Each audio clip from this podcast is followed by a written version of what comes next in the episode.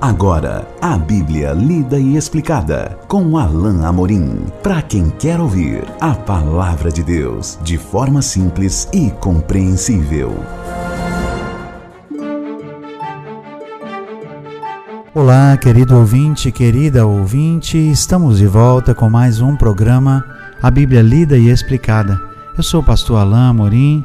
Nós continuamos juntos o nosso estudo do Evangelho de Lucas no capítulo 9. Hoje, estudando os versículos 44 ao versículo 48. Vamos ler juntos então a bendita palavra de Deus?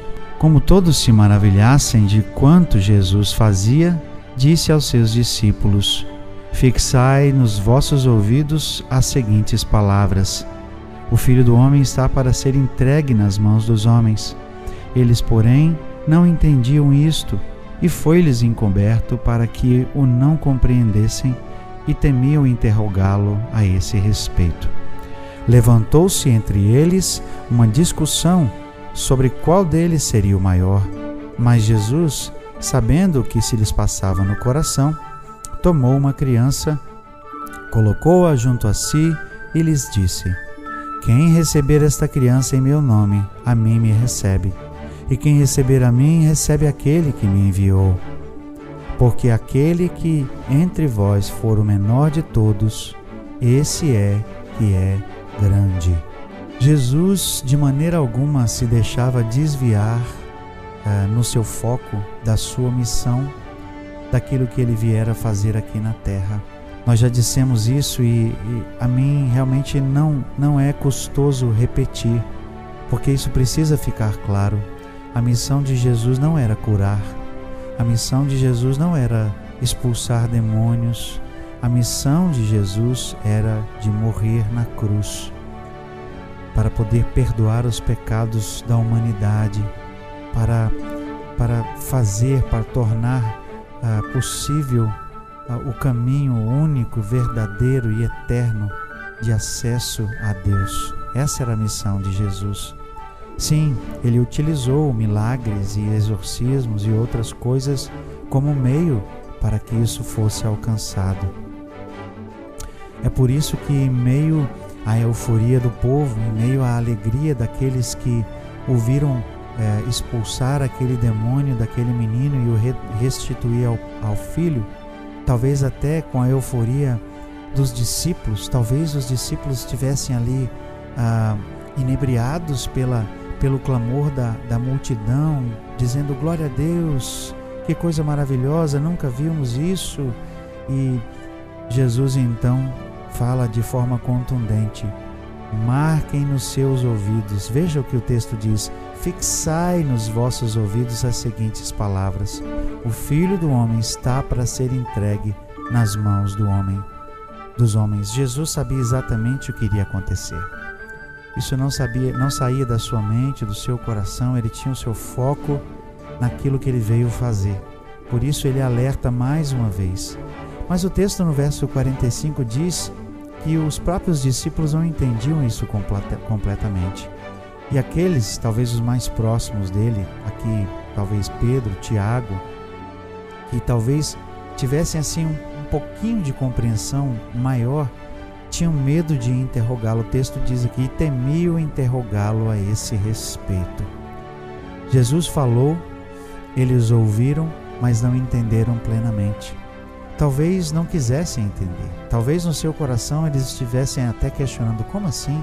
Ele é o Messias, ele pode fazer qualquer coisa. Veja o que ele acabou de fazer desse menino, restaurando uh, esse menino uh, para o Pai, expulsando esse demônio de forma extraordinária. Algo que nem a gente conseguiu fazer, ele faz. Talvez os discípulos ah, estivessem até relutando em, em crer plenamente naquilo que Jesus estava dizendo. No entanto, era importante que Jesus dissesse isso. Era importante que lá na frente, quando os discípulos se lembrassem e trouxessem à memória as coisas que Jesus disse, que ele se lembrasse que ele mais de uma vez avisou, predisse a sua morte. Mas o que nós temos a seguir é algo que realmente nos pega de surpresa. É algo que o nosso autor aqui, o Thomas Nelson, chama de algo quase irônico, ou na verdade irônico mesmo. Veja o verso 46 diz assim: Levantou-se entre eles uma discussão sobre qual deles seria o maior. Veja, Jesus está ali preocupado com o que vai acontecer, com o que vem daí a alguns dias, com a cruz que está chegando, preocupado em, em salvar a humanidade. E os discípulos estão, cada um, preocupado em qual deles é o maior, qual deles é o mais importante, qual deles vai se sobressair mais. Ainda bem que Jesus, muitas vezes, com muita paciência, é, lidava com seus discípulos. E ele fez isso aqui. Enquanto eles estavam brigando por posição, Jesus percebeu e ele então pegou uma criança, colocou junto de si, mostrando, talvez fazendo um carinho assim na cabeça da criança e mostrando: Vejam essa criança aqui. E ele diz então: Quem receber esta criança em meu nome, a mim me recebe. Quem receber a mim, recebe aquele que me enviou porque aquele entre vós que for menor de todos, esse é grande. De novo, ele traz uma criança para trazer a perspectiva correta da humildade, da, da fragilidade, da pureza de uma criança e também para falar até mesmo da, da estatura, da posição. Jesus, na verdade, estava dizendo que os menores no reino seriam maiores que os mais simples no, no reino, os mais humildes seriam mais importantes. Por isso é que ele afirma: aquele que entre vós for o menor, esse é grande. Jesus, o próprio Jesus, né, se humilhou por nós, se entregou. Ele foi humilde a ponto de morrer e morrer na cruz.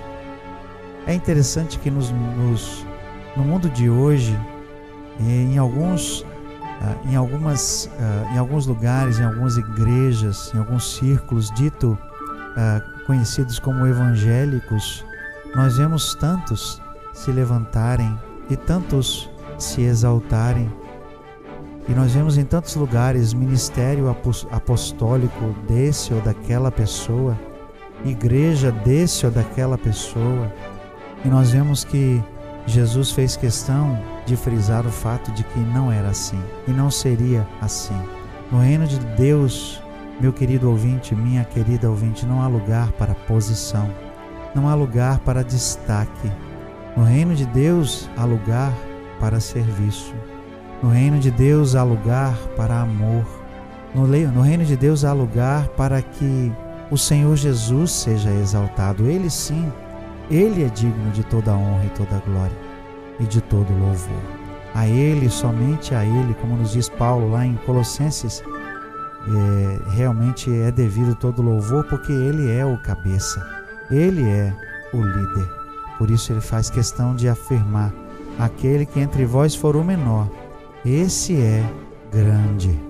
Nós vamos continuar o nosso estudo no Evangelho de, Lu de Lucas, no capítulo 9, no nosso próximo encontro, caminhando para o final do capítulo. Até lá, que Deus abençoe a sua vida.